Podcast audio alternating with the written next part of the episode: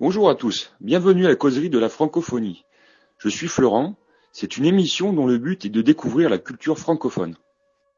大家好，这里是漫谈法兰西，我们是一档以泛法语文化为主题的播客节目，旨在为中文世界的朋友揭开法语世界神秘的面纱。大家可以通过搜索“漫谈法兰西”在喜马拉雅、苹果播客和每日法语听力上找到我们。我是莫露。啊，今天的那个嘉宾，感谢大家的支持。好，大家好，那今天我们请到了我们的老朋友回来，跟我们一起来聊一聊非常有意思的在法国户外的一些，呃，有意思的一些故事。呃，刚才我们的片头也是我们老朋友陌路的法国的丈夫，呃 f l o r n 给大家录制的，所以这一期的片头大家非得要好好的听一听，非常纯正的法国人的发音。呃，那陌路跟大家再打个招呼吧。哎，大家好，这个片头呢，我给我先生看的时候，他说，哎，这个句子写的非常有意思，非常好，然后他非常喜欢。然后他把我们往期节目录的所有片头，还有每个人不是前面有一段简短的法语的一段话吗？他都都只听那个部分，因为他真的听懂了都听了一遍，然后他就很开心，他就说你们节目真有意思。他说大家法语都说的很好呀，表扬。谢谢谢谢 Flo 那我们这个末路诶。今天过来呢，我们在一起再聊一聊在法国非常有意思的事情。那刚才我我今天下午跟波路联系的时候啊，真的他感觉他所做的很多事情对于我们来说都很新鲜。那今天下午你是在树林里砍柴是吗？对，我在那个砍砍那个柴火烧壁炉用的。呃，因为我们之前已经砍过了，然后今年呢，呃的壁，去年砍的柴烧完了，然后这两天突然就降温了，然后我们就没有柴烧壁炉，太冷了，晚上就两三度，所以我们两个就赶紧到后面树林里去再砍一点，然后把这这个星期下个星期会回温，所以说我们就是砍一点就可以了，就把这个星期晚上的呃家里保持好温度。嗯，那你这个砍的这树林里的这些树是？怎么砍法呢？就是到野树林里去砍呢，还是怎么样？哦，没有，这个是我们要到那个我们这边的政府，就是市政厅，你去申请，申请一片林子，比如说三亩地、五亩地，然后我们四家人、五家人大家一起去砍，砍了以后大家就分，然后这一片地呢很便宜，就政府很便宜就卖给大家，砍了以后大家就按嗯平均分配就分一分就可以了。嗯，然后我们今今天去砍的是我们上次砍过的那片地剩下的一些，就是当时觉得太多了不用砍了，就留下的一些残余部分，我们今天就去把那残余部分砍一砍，拿回来把这个星期烧完就可以了。呃，对，那其实呢，大家哎，如果听到这期节目的话呢，也可以翻回我们往期的，呃，我们在前面有三期节目都是我们的陌路跟我们讲他在法国的呃一些故事。那前后映照着听的，其实非常有意思，而且我今天下午真的是花了很长的时间，把陌路的博客上的很多有意思的文章，呃，翻阅了一遍。确实，哎，我觉得你的文章很有意思，大家大家有兴趣啊，我觉得一定一定要去看一下他的博客，喜梅路，呃，喜欢的喜梅就是枚举的枚啊，我们数学上不是有一个方法叫枚举，然后那个路呢就是梅花鹿的鹿，嗯，喜梅路。我们去搜一下这个博客里面的每篇文章，我觉得都能够，呃，从他的笔，嗯，去了解法国的这些很有意思的风土人情。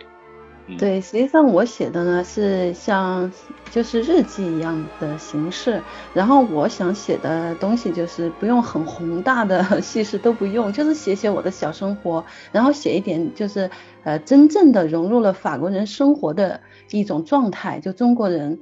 融进了法国人生活以后，呃，跟他们怎么相处状态，实际上我写人写的比较多，因为人嘛是最有意思的，我感觉。我很喜欢看你写人了，真的，我觉得是可能是跟你是画家有关系啊。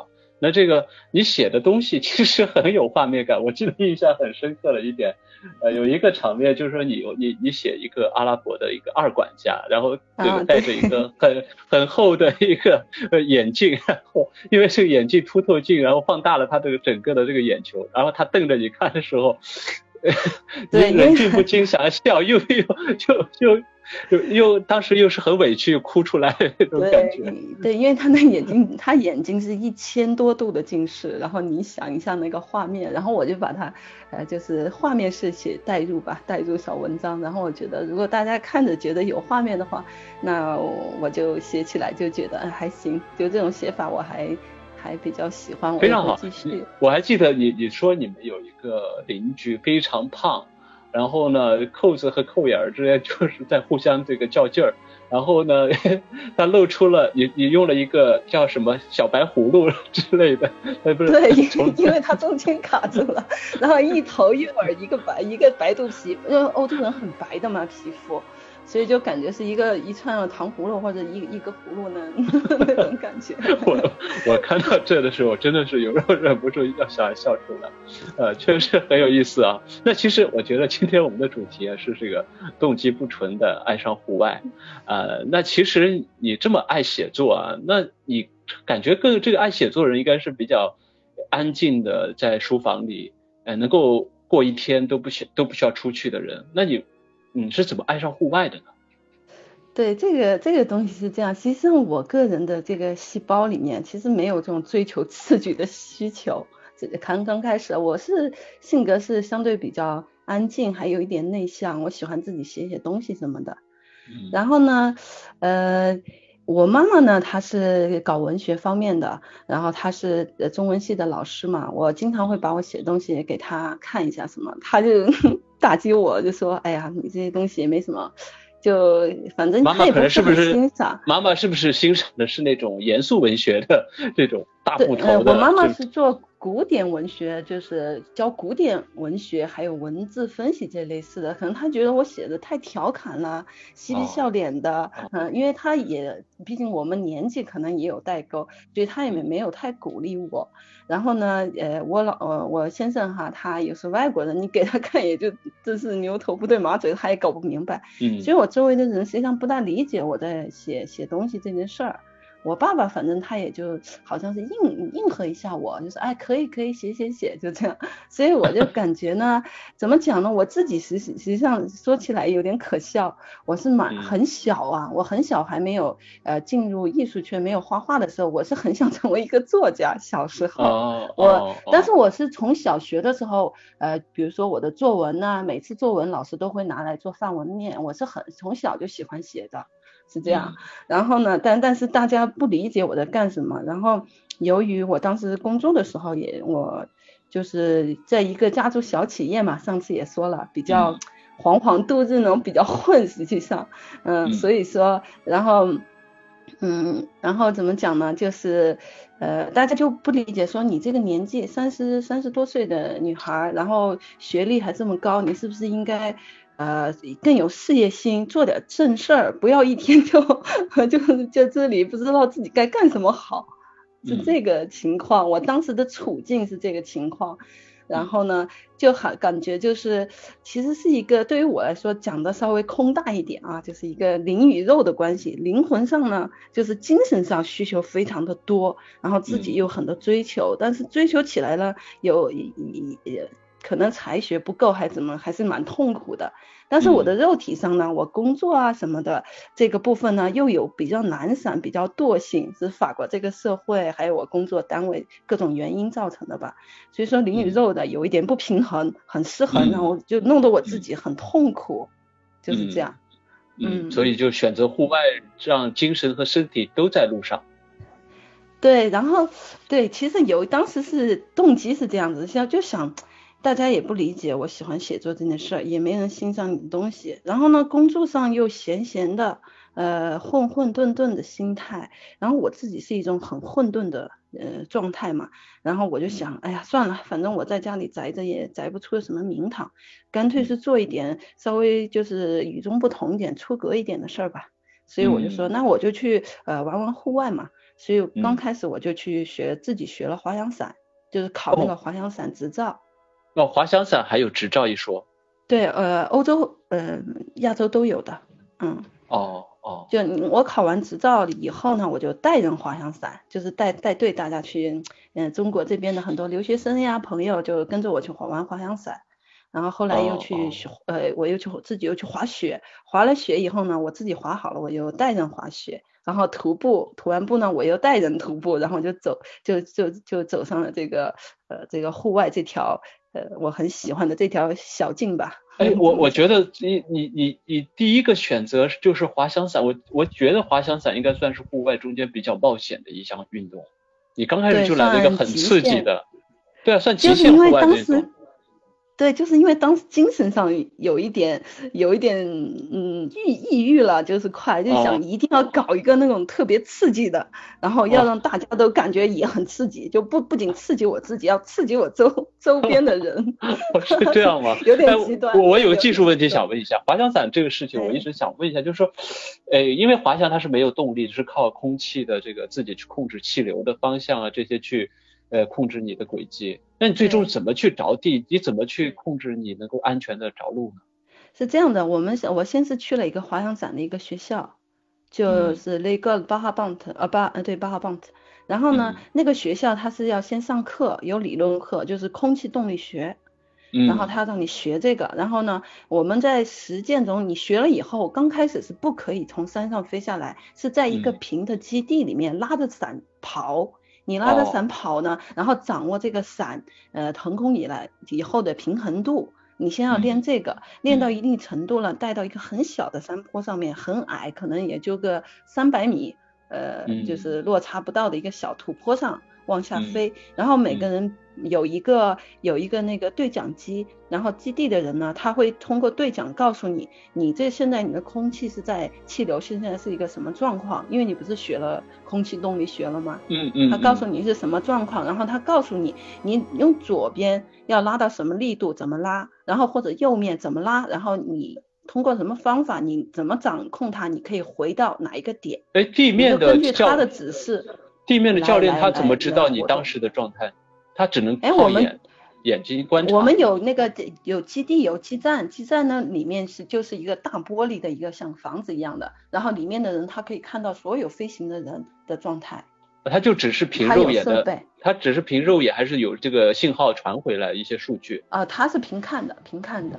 哦，只是凭看，哦，那是经验非常丰富了。但是他的数据是通过在天上飞的教练给他的数据，因为教练会不停的从从天上告诉基站的人，现在我们是东南风，或者现在我们的风力大概是多少。哦是教练上面相当是有一个人肉传感器。对了。有个人肉传感器把一些上面的一些情况告诉地面，然后地面的这个这个相当于指挥我们学员怎么着地，怎么怎么飞，怎么落地，然后你怎么踩点，因为。你到了以后还有一个点嘛，你踩到那个点还可以积到分。哦哦，哎，那你现在的水平是一个，它是不是也有一个级别的一个划分？对，呃，欧级。对，欧洲是一个积分机制。比如说你现在拿到了一个执照了以后呢，它让你从一个很低的海拔飞，飞多少次？比如说你飞五十次或者一百次以后，你可以再上一个海拔，然后你上上那个海拔又飞几十次，你可以再上一个海拔，然后一直可以从三百米一直最后可以飞到一千六百海拔的高度。但是要积分飞一个很漫长的过程。但是但是像这个谁来记录呢？是官方有一些专门的一些志愿人员去记录这些事情吗？嗯，他欧洲是有一个滑翔伞联盟，它有一个机呃一个大联盟，然后这个联盟滑欧洲差不多有将近有五十多家滑翔伞基地在不同的山头，然后这些是呃滑翔伞协会和联盟他们来运转的这个一个机构，相当于。那比如说像你自己独自出去滑了一次，它怎么记录？哦，如果我滑野山的话，记录不了嘛。但是我的水平不可能去滑野山，我现在滑的还是都是各各个不一样的基地啊，我还是在基地积分的。哦哦哦哦哦。嗯。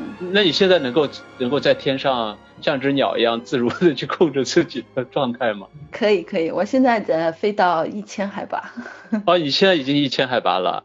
对。哦哦，那我在电视上经常看到他就是。这么一跃而下，然后就像真的像一只鸟一样，然后这时候就是在上面去腾空，在在在空中盘旋，我估计都得有个十几分钟才下来，是对，像从一千六呃一千六百海拔就是最高海拔飞下来，大概是要呃二呃十五到二十五分钟之间，要看当天的风力情况啊，因为它是一个热气流嘛，如果有热气流比较比较多的话，那天那个热气流它会卷着你的伞一直往上走。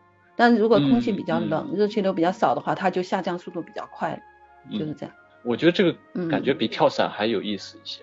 他们不是一种感觉，跳伞是一种重力重力加速度的一种，就是失重感，是滑落，就是下坠感。然后呃，滑翔伞呢，它是你一旦跑起来，伞被风呃鼓动起来了以后，你出去以后，整个人伞带着你往上走，它不是往下走的，它是往上走的，是气流往上走。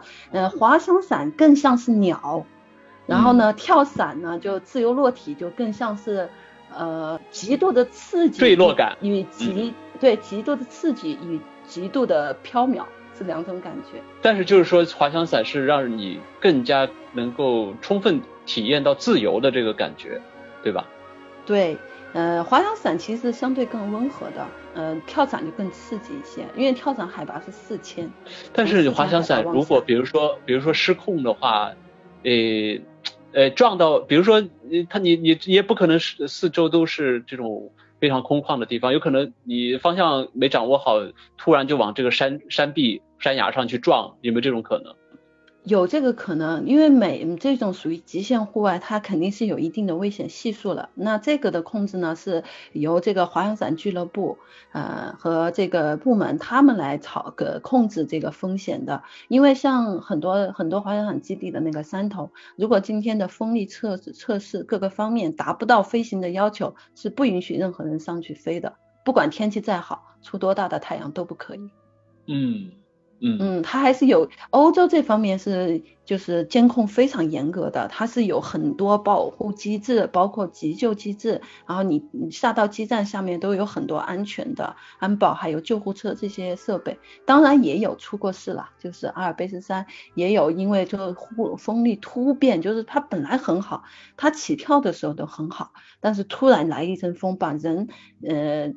带着伞就一起拍到山山崖上，这种事情也有发生过，但是极少极少。哦，哎，那这个滑翔伞算是一个呃花费很昂贵的运动吗？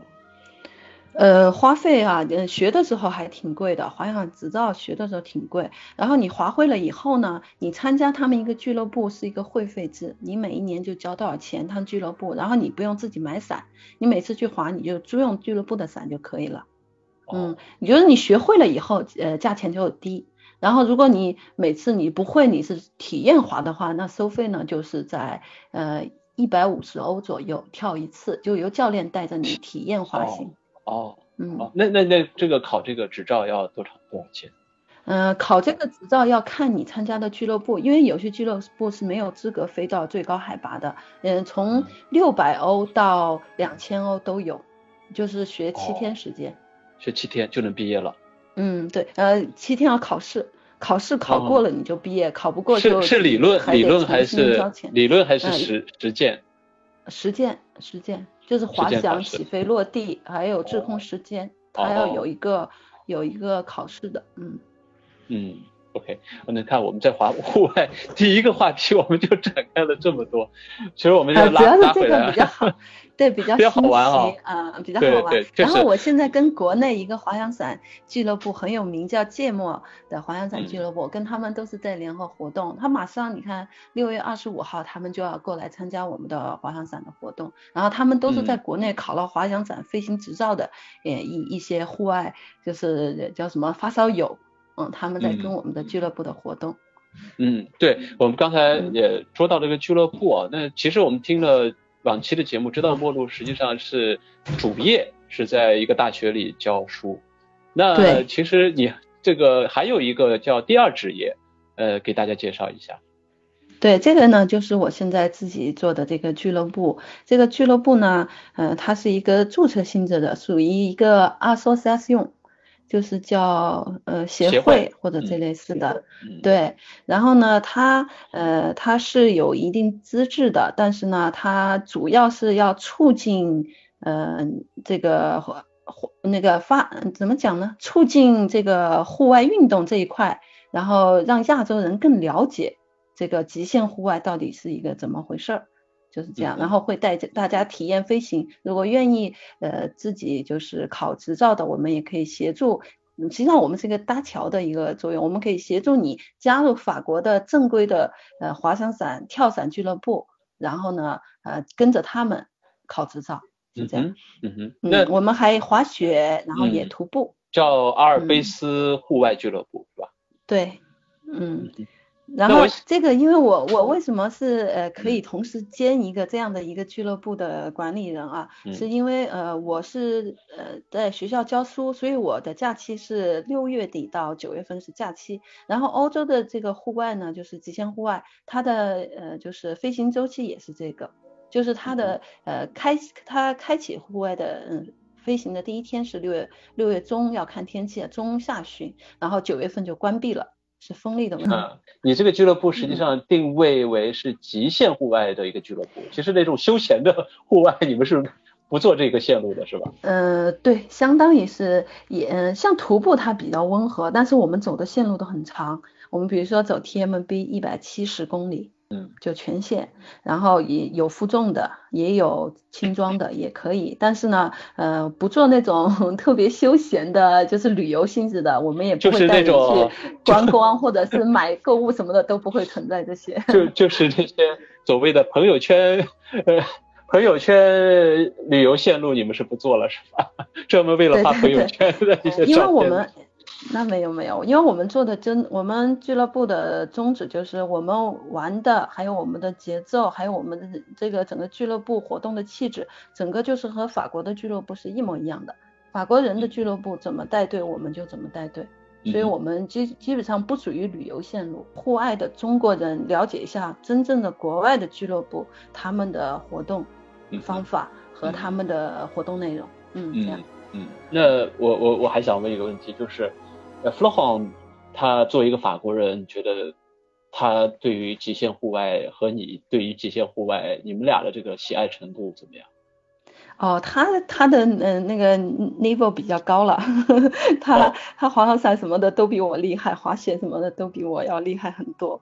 嗯，然后我们我们两个就是刚刚开始谈恋爱的时候，语言上有障碍嘛，因为呃我们两个谈恋爱的时候，基本上就是通过户外玩一起玩户外的在谈情说爱的，刚开始。哦，对你上一次节目说你们是在高速公路上认识，然后当时可能就是呃彼此就通过户外这个共同的话题，就把这个话匣子打开了。对，嗯嗯，聊了很多，但是呢，那时候我对户外还没有现在这么深入的了解，也没有接触这么多，但是我是表表现的我很喜欢这个，我很想尝试一下。后来我们就约了一次，还没有，只是认识了以后，我们没有约去看电影，或者是 看，或者是喝咖啡，我们直接就约去滑翔伞了，当时。然后我们俩就一起去滑翔伞，然后他还问我，你除了滑翔伞你还玩什么？我说我还滑雪，单板、双板，然后我还会徒步什么的。然后是刚开始我们两个谈恋爱，主要都是在讲户外，都是在一起玩户外。嗯，这足以见得啊，就是极限运动、极限户外运动在欧洲的群众基础是很好的。嗯，然后你刚才说到欧洲人非常有有那个探险和冒险的精神，而且他们是非常喜欢，是他的神经里面非常喜欢很刺激的东西的。嗯，这个有你有没有考究过？这个是什么样的呃历史传承，或者是精神上的一些传承，给他们造成这样的民族性格？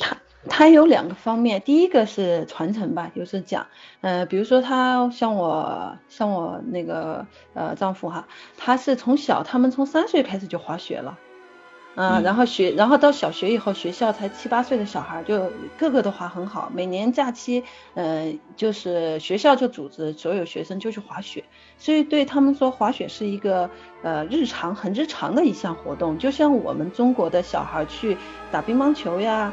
或者是呃这种层次对于他们说是这样的，所以他们就这是一个传承，因为学校就要开这个项目，每个学生都得学，都要滑，嗯，就像国内的小孩游泳啊什么的有点像。然后呃，其说他们这个冒险精神呢，因为呃外国人他们嗯他们这个嗯就像滑翔伞的发源地就是在法国，就是欧洲。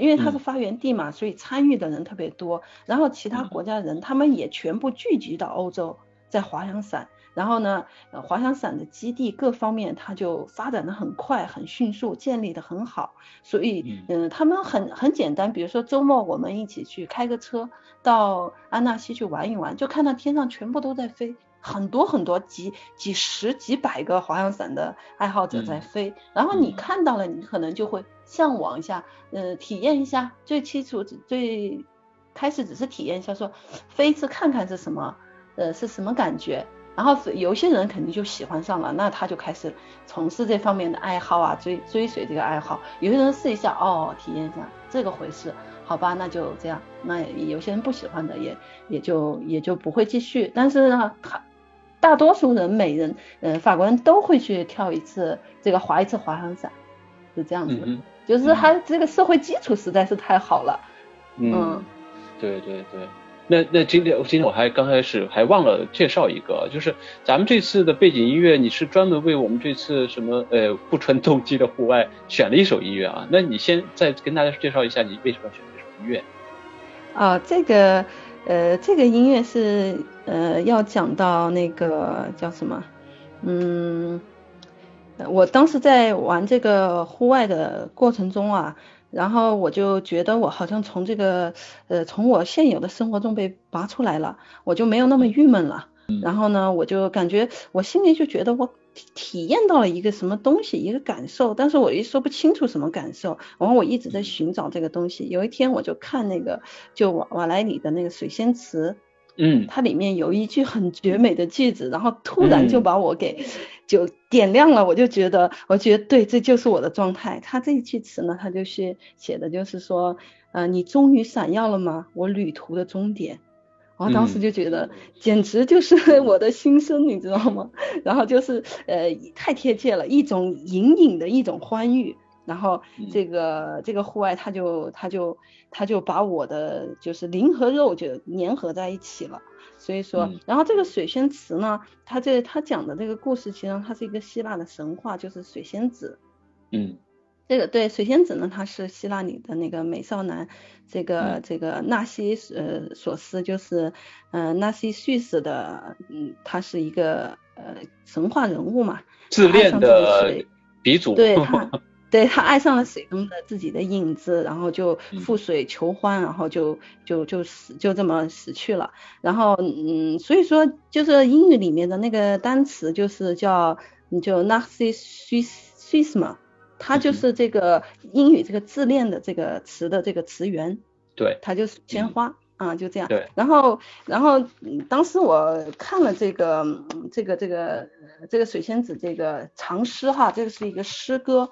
嗯。呃，然后呢，我当时我就呃看诗歌的时候，我就听听一个，嗯，一个我就在网上去找这个内容，我就听一个人介绍了这个现在我说我推荐的这个这个歌曲。嗯。然后这这个歌歌曲呢，它以以这个有关有以自恋，然后以一个精神世界，然后与与这个叫什么情色之神有关。然后他呢是这个他是德彪西写的，他是山林之神潘，然后这个潘同时他是一个色情之神。嗯。嗯，所以它其实上，它和水仙子实际上是，呃，就是希腊神话中间的两个特别神奇的神，然后他们呢和人间更接近人间的情感，它有色情，有色欲，然后它还有自恋，他们有点就是超脱于神的那种神性，他们更接近人性。所以我就特别喜欢这个曲子，然后在现代文学中写了特别特别多了，然后在现现代文学中，这个就是这个山林之神潘，他是特别洋气的一个角色，嗯 所以我就我就特别喜欢，嗯，我就介绍这个歌，然后它的法语的呃名字呢叫 Bernude，呃，à l'après-midi，呃，d'enfant。嗯哼，就是这样。嗯，那这首曲子其实，在我们以前的节目，我们有一期是专门介绍法国古典音乐。当时其实，在介绍德彪西的时候，我们举这个举的这个嗯例子啊，也就是《牧神午后前奏曲》，确实是一首。我当时说这首曲子，实际上包括德彪西的其他的曲子，印象派的这些风格，确实是让人去看书啊，去写作啊，或者去做其他需要全神贯注做事情的时候，是很好的一个背景音乐。而且它可以反复，我觉得可以反复播放，就是你在反复播放中，呃，你会体现到一种安静，然后自自己的就是很能静很能静心的一个曲子，我觉得对于我个人啊是这种感受。对，你刚开始你刚才说到的就是这个这个潘。呃，牧神潘的话，他是半神半人。其实你刚开始去想要走到户外的时候，也是希望自己灵和肉能够更加呃和谐和统一，能够也朝着这个潘的这个方向去，能够哎去迈一步，是吧？那其实你你在这个。呃，没呃，自己感觉自当时是状态就觉得自己应该是有有所作为的，自己灵魂应该是比较高尚，或者说也很有追求的一个人。但是呢，实际上呢，我自己有没有这个能力，我自己不大清楚。然后，呃，然后，然然后呢，就当时就就比较怎么说，比较比较比较郁闷。然后有我还有一个很蠢的想法，当时。我就我就很羡慕那个史铁生先生，就是那个作家呀，我与地残残疾，对残残残疾作家，我就觉得他，我好羡慕他，他多好呀！你根本不用他在那么小的世界，他不能正常的自由的行走，这么小的世界，他观察比常正常人还更细腻、更动。我很喜欢这个。你看，对，嗯。对，我以地毯，你看写的特别特别的好，哎，太细腻了。那是我大学的时候，真是把我太羡慕他了，当时。对对 对，我就太羡慕他，我就自己就那时候已经就是自己的灵魂无出处的时候，我就觉得我为什么不是残疾的呢？如果是这样子的话，我就可以 孤在我自己的自己的世界里我干，然后别人也不会不理解我，因为我除了这个可以不做其他事情，或者或者是什么也不做都可以。但是后来。嗯，完了完了户外以后呢，然后我自己就觉得啊，这个东这个东西就是还是 说笑一下吧，不现实。如果真的是这样，我我估计弗罗浩也不会娶我了，因为他娶的一个他娶的女人还是一个天性比较自在的野野味比较足的一个中国女孩嘛，就易易动易静的。嗯，他是觉得我这方面比较。比比较特比较特别一点，嗯，对，那我们就再聊回这个户外哈。那其实刚才聊了那么多，其实真正踏出去啊，呃，滑翔也好，呃，这个徒步也好，其实在这些过程中间，其实除了是强身健体的一面，其实也是跟这个整个法国的自然，整个法国的风土人情的一个亲，呃，非常亲密的一个接触。那我们先就拿你这一次的这个徒步科西嘉为例，我们来一起来聊一聊你的这些户外的一些故事吧。嗯，行，嗯，科西嘉岛呢，它是一个徒步三级的一个一条线路，然后呢，这条线路它是欧洲最难的一条徒步线路。就是不是之一，是最难的一条，因为它有很多的呃上升下降很多，然后呢，它有很多地方需要有一点攀岩的一点小技能，但是不需要很多工具，因为它那个政府已经呃就是修建了那种铁锁链，打在石缝里面，铁锁链是供大家上升的一些嗯锁链这样，所以说这条线路很很难，但是每年走的人很多。然后这个线呢，它的风景实际上是没有那个环勃朗峰那么那么漂亮风景，但是它对人的意志力要求比较强，必须要重装啊，因为它没有任何没有任何运输工具，你不你不可能说开车开到某一个山顶，然后在那里住是不可能的，所以而且中间是人迹罕至，中间也没有任何的补给。对它，它的比如补给站就是在每一个垭口的呃垭口的一个山凹凹里面，然后你呃第一个站和第二个站，你必须要第一天内把把它走完，你不走完的话，在山脊上你自己扎营也是不不怎么好，因为那山上碎石头比较多，而且斜面比较多，是没有什么平坦地的，是不好扎营的，所以每天必须要走到下一个补给站。嗯，那我们我们我们我们大家先呃和听众一起，我们打开这个呃附图里有一个是地图啊，就是这两条线路的这个概况。对，它是实际上这个概况上的这个同一条线路一个南一个北。它是一个南线，对，一个北线。如果是简单一点的呢，就是从南线往北线走；如果是体能比较好的，然后呃徒步经验丰富的，从北线往南线走。这个南线和北线是指具体是怎么分的呢？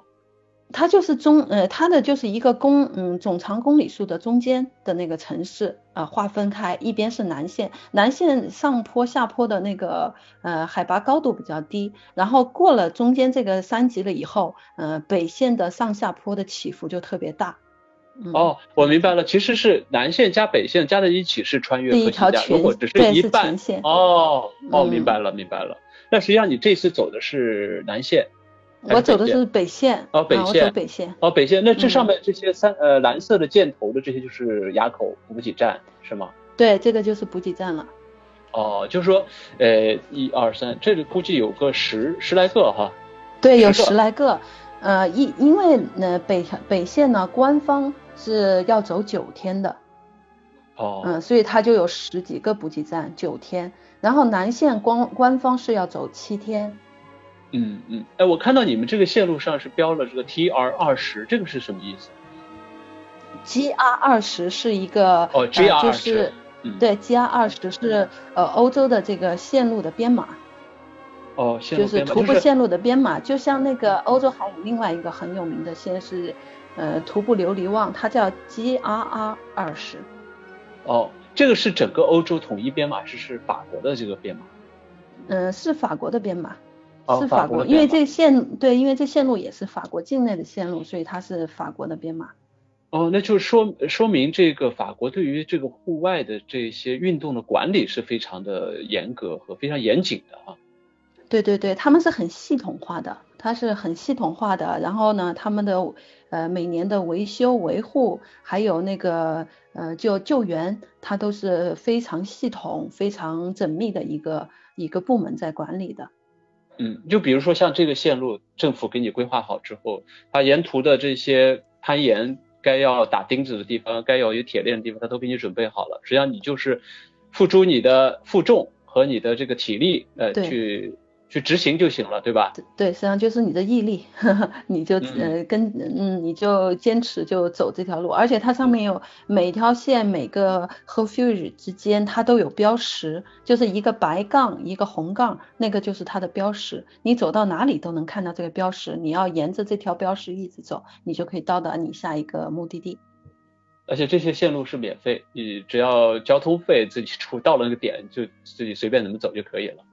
对对，它是不要钱的，是是可以。如果你呃自己负重，就像我们重装背那个帐篷啊，还有那个防潮袋啊，什么防潮垫什么的，像这个我们住宿完全是不花钱的。但是如果你要是住它的那个呃高山的这个 refuge，就是叫高山木屋，呃翻译过来实际上它是叫高山避难所。它原来是修给那些呃在山上工作的，还有一些呃户外的职业人，呃给他们天气不好的时候避难用的一个小木小木嗯小木屋吧。原来的作用是这样，原来还没有成为商业啊这个正规的这个徒步线路的时候是给那部分用用的，然后现在它就变成了变成了就是大家徒步的人可以进去住，然后他就如果你订床位的话，要在网上提前提前预定。啊，因为那个都都是没有人管理的吧？他那是没有人管理的吧？里面有人管理啊，还有常住人在在做这个呃房屋的。没有，他就是六月份到九月份 那个人进去管这个小木屋，然后它里面有卖吃的啊，它里面有有床位跟吃的，就这两样东西。然后床位在网上提前要预定，走的人太多了，呃，如果你不预定，就是谁找先谁先找到谁先住，如果你预定了，就有你的位置。哦，我我们再看第二张图，这是我看到一个就是非常险峻的一个山，呃，而且我觉得它这个山体都没有任何植被啊，全部都是光秃秃的。然后你们就背着，我看你拿着登山杖和背着这个十五公斤是吧？十五公斤的对，十五公斤的包，对，这确实挺难的。呃，刚开始走那两天太痛苦了，因为一看到山就已经就是很，因为它很笔直啊，有些山是特别笔直，就感觉腿很软。但是你爬一爬，掌握了呃方法以后，其实徒步有一个呼吸方法是很很有效的。你掌握了呼吸方法以后，走起来就会轻松很多。比如说你走一步。一呼一吸，或者你走两步一呼一吸，你就按照你的节节奏，这样按照你自己最喜欢的节奏来调整呼吸和你呃的脚步的这个频率的话，然后走到最后，你只会关注到你自己的呼吸，当你关注到呼吸的时候，你脚实际上是机械的跟着你的呼吸在走的时候，呃，就没有那么累了，就不像刚开始，如果你呃不大了解徒步的时候是碎步加上乱 乱喘的话，那样子很快体能就消耗殆尽，然后就真的是走不动了。我我我觉得这种山很有可能会有一些碎石会从上面会拔下来啊。呃，是是，我们走的时候发有有发生，就是呃，就是上面在比比比我们高的上面的人，然后呃他们踩下来一些碎石，像这种情况，上面人他都会喊一下，就是比如说他感觉他踩了一些碎石，他就会给下面说啊当师兄。就这样，然后我们跟他们每每爬一个那种比较险峻的地方，大家彼此之间是已经是约定俗成了，要保持一个距离。比如说他要上到差不多二十米以后，第二个人才开始往上，然后二十米实际上是能听到说话声音。如果他自己感觉他有踩碎石的话，他马上就会给下面的一个人说啊，当兄，就注意，就这样，嗯嗯。那我们再到第三张图，这张图我们看到。这是一个不同的一个景象了，这没有什么险的险峻的的这个情景啊，这是一一头一头野猪，呃，黑白的野猪还是怎么样？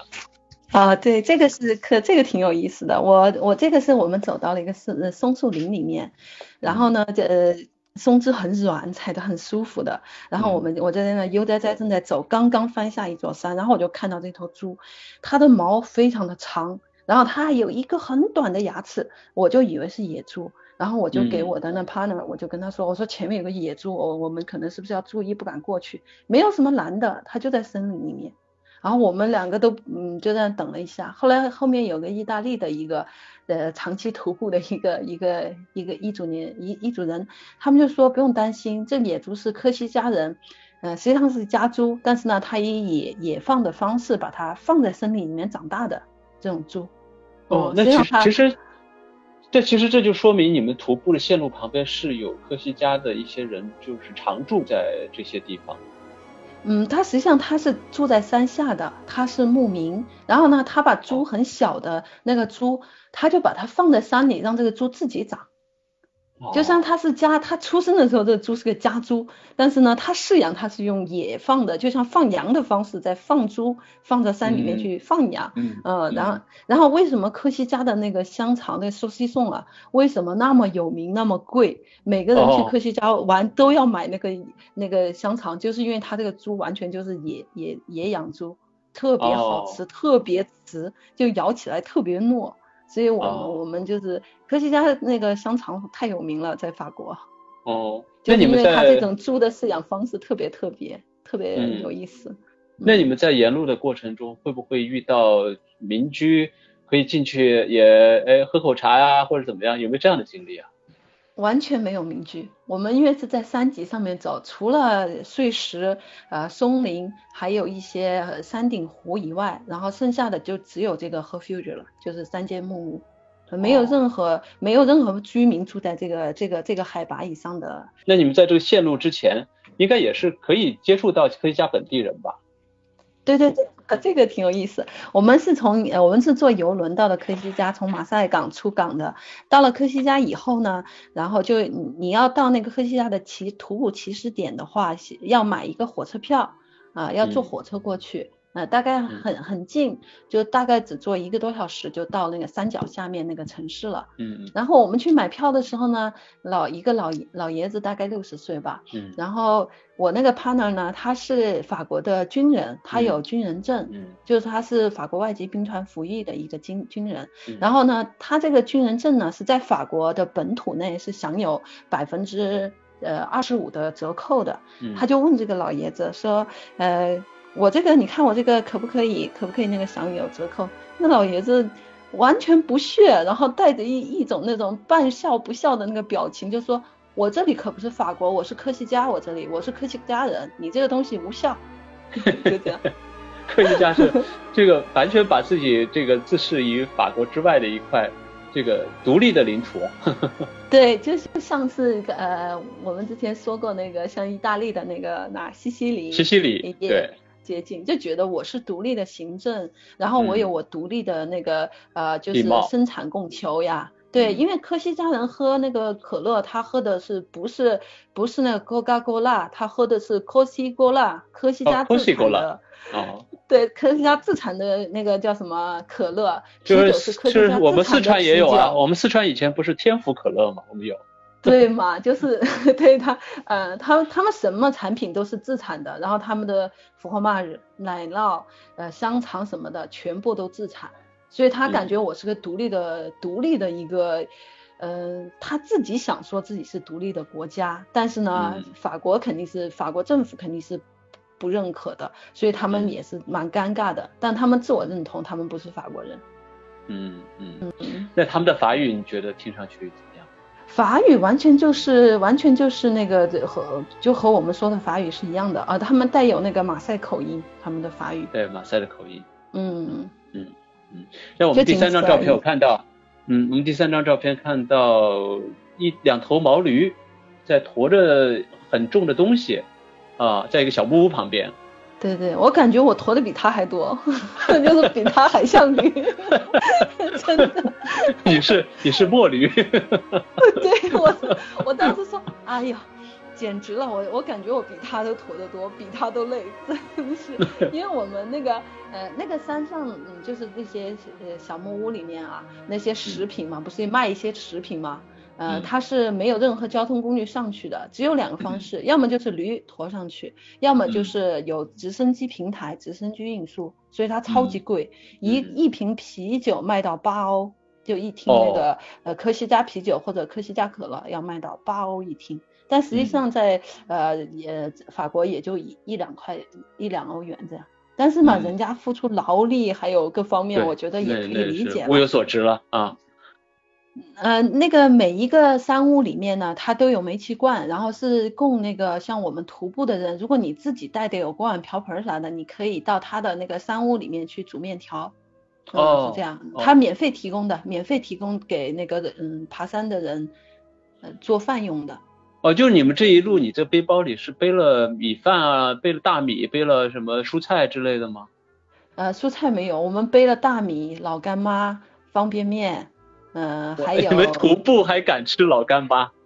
啊，那那不，嗯，我我个人是我个人的习惯，因为我是我是贵州人嘛，所以我特别爱吃辣。然后我吃饭是只要米饭和老干妈一拌就是一顿的，如果在山上不需要再吃其他，我觉得比较简单，这样子又有点味道。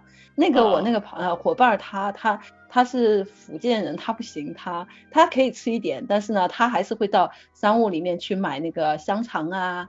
然后去买买一些买一些比较抗饿的东西来吃，但是水果蔬菜基本上我们没怎么吃。然后蔬菜买过一次，在一个山屋上，一个苹果一欧元。那就是说你们在一路上到了，你们一天吃几餐呢？三餐也是？呃，对，三餐早上起来喝点咖啡，吃一点就是那种饼饼，就是他们科西嘉的那种饼，硬的比真是比石头还硬，但是你吃了以后它很顶。顶事儿，嗯，非常顶饱的，啊，中午呢我们就煮一点那个方便面嘛，在山上，因为我们带的有一个小的那个防风煤气罐，嗯，煮点方便面，然后呃下山以后呢，就是就是再煮点米饭，拌点老干妈，然后再随便吃一点香肠什么的，基本上就这样。嗯嗯，好，我们第四张照片就看到了刚才我们说到这个铁链了啊，就是这个政府已经在这个。要爬这个，这个是已经是一个峭壁了啊。对，这个这这个还挺高的，这个有一个有个二十米大概。这是分已经是分了很几段了，它是一段铁链，有一个小小的平台，有人站在上面，你看没有？然后那个后面马上又是一段铁链，然后又是一个小平台，它是这样的。这个是这一路这几个人是你们的队友还是这个路上的一些路人啊？啊，路上路上聊得来的，他们是一一对意大利人，路上比较聊得来，大家就边走边聊天嘛。嗯嗯，你们在路上遇到了几哪些国家的人？哪些国家都有。呃，最开始遇到的是两个乌克兰人，然后呢，他他们两个一直跟着我们，因为他们的法语不好。英语也讲不好，所以他们就是呃沟通有困难。他们到那个住宿的地方，他们想买东西买不清楚，他们一直跟着我们。后来他们两个年纪比较大，然后呃最后他们实在跟不跟不动我们了，我们就分开了。然后后来就碰到了意大利人，后来意大利人跟我们走了很长一段，也住在同样的 refuge。然后这后面呢，就是呃，我我只走了北线嘛，北线了以后最后一段我是跟了一对英国人走的。然后因为我的那个呃我的那个伙伴他是要走全段的，所以他就我们分手以后他就迅速的就跑跑南线了。啊，然后我就跟英国人走了一段，然后中间还有一遇到过呃两个西班牙的一对同性恋，哦，嗯嗯，他们两个住一个一个帐篷，就住在我们家的帐篷旁边，这两个西班牙人特别逗，啊，然后还遇到了呃一个比利时女孩和两个法国人的组合。就一个比利时女孩跟两个法国男男孩子，他们三个的组合，啊，遇到挺多人的。但是就是没有遇到亚洲人啊。没没有一个都没有。一我们到那个呃 e f u 去买的买东西的时候，他们就首先问的就是说，哎，你们是韩国人吗？说不是。那是日本人了。我说我们也不是，我们是中国人。说哇，我这里有三年没有见到过中国人了。终于见到咱们中国人在外面。然后他们就觉得特别，然后他们就觉得我们特别的，就是哇，居然是中国人来来送点那个我们山上野猪肉给你们吃吃。然后他们就把那个肉还有那个葡萄酒，三年没见到了，我们中国人都去。我们中国人都去巴黎世家去，这个老佛爷去购物去了。中国人嘛，也有个过程，有个人。现在开始徒步的中国人越来越多了，跟我们徒步的也都是国内的很多，呃，就是呃俱乐部的人在跟我们走那个比较简单的、比较漂亮，然后又呃比较舒适的一条线，是那个环勃朗峰那条线，跟我们走的人特别多。嗯，对对对，其实就是刚才你说的，跟我们我们一起说的，就是关关于这个民族性格的问题啊。其实这个东西也真真的是跟经济条件、跟物质条件、跟这个，呃，教育、文化教育、呃，价值观很多方面都是有关系的。所以我觉得这个我们中国人也会越来越喜欢走这些户外的这些极限的一些线路，呃，作为旅游的另外一种方式，对吧？对对对，另外一种补充吧。然后，呃，人众口难调嘛，各家大家各有各的品味，对吧？因为人你五个指头伸出来还不一样长呢。对吧？所以你你对你适合哪一个方面，你就是你就参加哪个方面的活动，我觉得这个没大多大问题。那喜欢购物的人就就去购物嘛，这也没什么，我觉得挺好的，都挺好。对，只要大家愿意出来了解一下世界是什么样子。最开始虽然是暴发暴暴发户的那一部分人，他了解多了以后，他把他的子女送到国外，他的子女慢慢接受呃其他不一样的世界的文化或者是什么，他们慢慢也会改观。嗯，我觉得其实都挺好的。不过我觉得今天我我看你博客，今天还是有很深刻的，除了这些有趣的事情之外，其实还是呃对于这个人生的一些看法，也确实有一些呃通过这样的一些交流，也会有一些感触啊。就像其实你说我们旅游经常去一些商业线路啊，其实这些在这个过程中间，你接触到的是更多的是城市上城市里的人，然后是一种利益关系。但是你到了大自然的时候，你可能更多的接触到的是自然现象和自然的这些东西，所以这种对于人的影响和对于人的这种嗯改变，我觉得是不一样的。对，这个当然，而且我现在作为我在欧洲已经生活了那么多年，然后生活稳定，经济基础比较稳定的情况下，实际上我是有很多的选择。像我，我是不会选择是商业的那些，对我要带他们去旅游什么，我肯定不会跟这些人有太多的接触。嗯，是这样的，我选的都是真正的，就是跟我是。就是臭味相同的，可以这么说，跟这一部分人在一起玩，对，然后这一部分人呢，他们的心态什么的，因为他们走的线也多，很多人在国内都是呃穿走过西藏的呀，或者什么那一部分人，他们实际上包容性很大的这一部分人，不管是做什么职业的，不不仅是有那个呃这部分人不仅是有有钱人，也有这种小康家庭的，也有那种比较就是经济上比较拮据的，其实都有。然后我是。对他们的呃人生活的整个背景，我是不怎么看，不怎么看这方面的。我觉得无所谓，只要你愿意跟我来走，反正我们大家能呃玩在一起，在这个徒步的过程中，我们能够呃得有所收获，我觉得就可以了。因为我对不管是有钱人还是没有钱人，我们都不会说额外要收费或者什么不存在，反正我们就是我们的本钱加上我们的盈利就 OK 了，我们也不会怎么扩大，嗯。我在在下面一张照片，我就看到了你们的宿营地了。大家都扎着帐篷，在一片空地上，啊。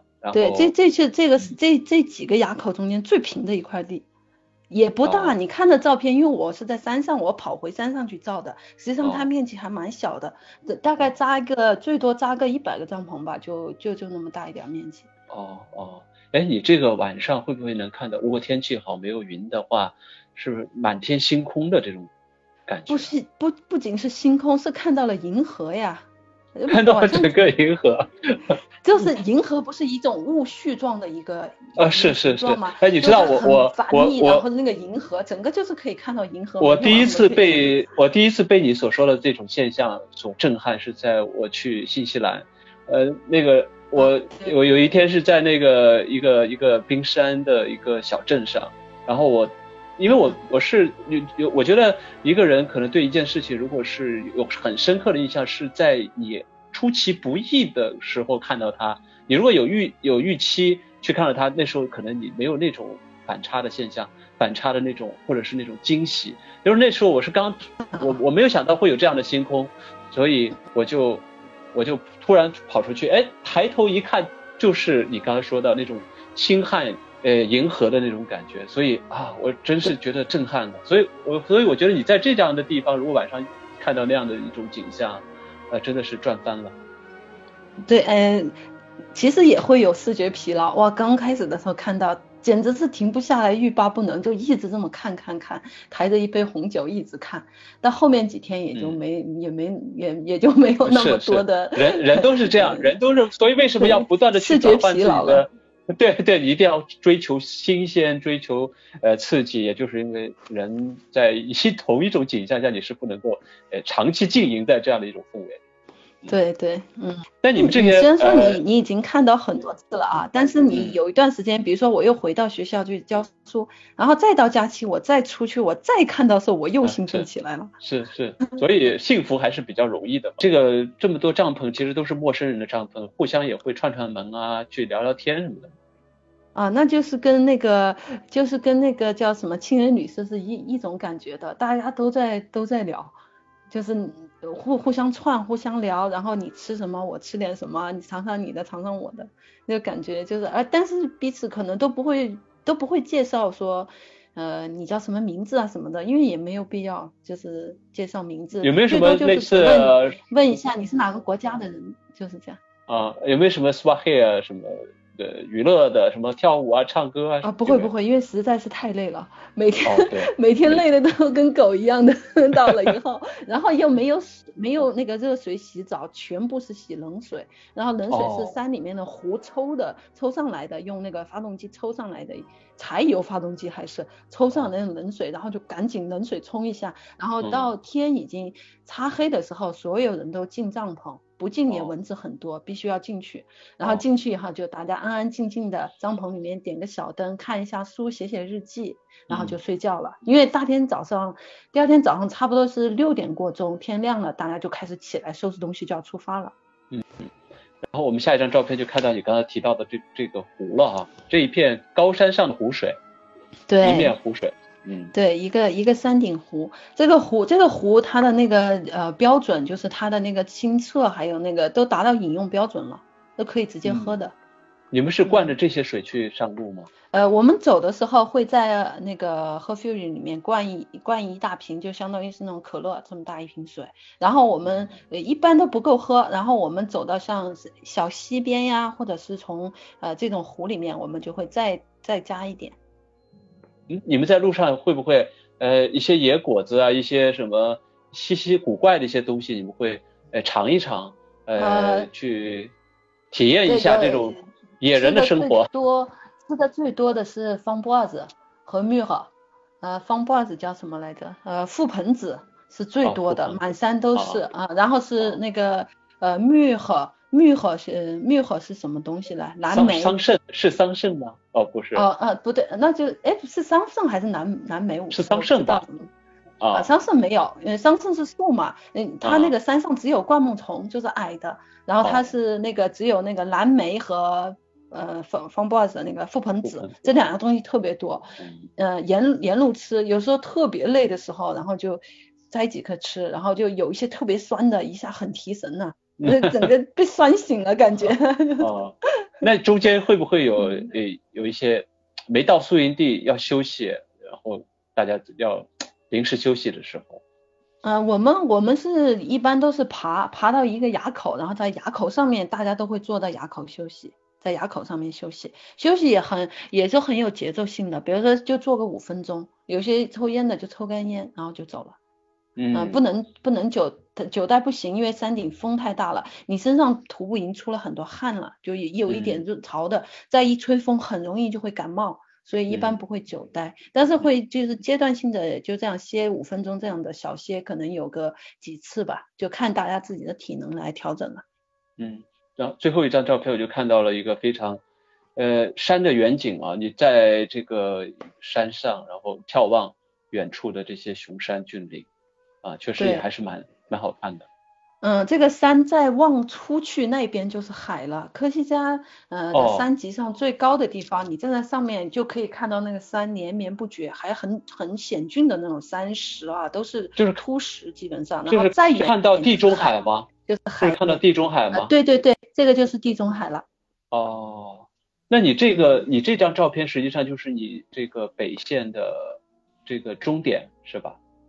没有，这个照片是北线上面最高的一个垭口。哦，最高的垭口。嗯，北线的终点是一个小城市，就是下了山以后，实际上是一个城市。这这个城市是有火车可以到达的。嗯哼，那那就是说你北线你必须要走到这个地方，你才能有火车去港口。如果你不走到这里，你从别的地方下的话，还呃交通还挺麻烦的。嗯哼，嗯，那你就是说整个这个北线是一百公里左右，对吧？你花了七天的时间？呃，没有没有，整个科西嘉线是一百公里，这这个线这个北线好，嗯，大概是七十多，呃，没有，呃，大概是六十多公里。呃，六十多公里，花了七天的时间，就是。哎，这个我还没我还没注意那个，我没去好好的算过，因为呃有每天最长的一天我们走了呃四十公里，然后是二十公里，十几公里啊，对对对，这这个这个差不多有七八十公里，然后南线短一点，南线有个有个六七十公里，大概是这样。嗯，那其实就是七天的这样的一个，你是七天还是九天？七天是？呃，关线是关线是走九天，就是按照每天不是很累。我们是跑，我们是跑线，所以我们就我们就七天就把它走了。嗯嗯嗯，那就是整个这七天走下来之后，你最大的感受是什么？我最大感受就累啊。除了累，你你你这是肉上的肉上的感受。那你灵上的感受呢？啊，呃，觉得自己还不错，因为我自己当时我我就是想走我这条线我想走很久很久了，但是我一直都没有走，是我是就是我是通过法国人和他们聊天，包括我我就是我丈夫的朋友，他们都有走过，我问他们是什么情况，他们都吓唬我，他们就说不不行的，你重装走不了的，然后你你要找伙伴，你伙伴也不能太弱，不然还得拖累你。所以说他，呃，我当时是想走很久不敢走，然后走下来了以后，虽然很累，身体上很累，走下来了以后，精神上感觉就是比较愉快，然后就觉得哎还可以啊，自己还是挺有信心的。原来我也能进入那个强驴的行列了吗？是这么想的。OK，那我们这个在最后呢是有一个二维码，就是你们的公众号的二维码。那大家如果感兴趣的话。也可以扫一扫这个二维码，关注他的这个公众号，呃，然后我们有机会啊，也跟着你一起去，呃，徒步欧洲和法国的这些非常有意思的极限户外的一些线路。嗯，非常感谢莫露。那我们最后你再跟大家说几句话吧。呃，最后呢，我呃，我想说什么呢？呃，我现在通过户外吧，我就呃，把我的工作。和户外和精神这三个方面形成了一个三角关系，然后呢，其实一个三角形是比较稳定的形状，比一个一条线要稳定嘛。然后我就发现，这种户外中，我慢慢的领悟到一个问题，我就觉得，呃，把什么事情做得太独一了，实际上不是一个好事儿。你把工作当做工作来干的时候就乏味，你把户外当户外来发泄的时候就很鲁莽了。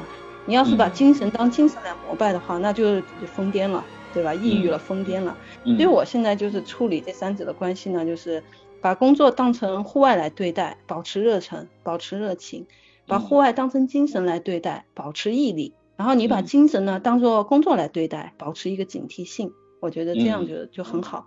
就是你就会很轻松，然后对自己也不会要求过高或偏低。我觉得这样的态度端正、简单、务实。啊，现在这就是我现在对工作、呃精神和户外的关系，我自己比较满意。就这样。嗯，鼓掌鼓掌。我觉得你骨子里还是东方。呃，这样的中庸之道 是是非常有东方智慧的。那必须是我二十四岁才出的国，那必须有 必须有中国的呃骨子里必须很中国才行的。嗯，对对对。那我们这期节目就用这个我们刚才在节目里引用的瓦莱里《水仙词》里的绝美一句来结束。你终于闪耀着了吗？我旅途的终点。那希望大家继续关注我。我觉得你还会要再来一次，因为你这个博客上的很多趣事，我们还需要。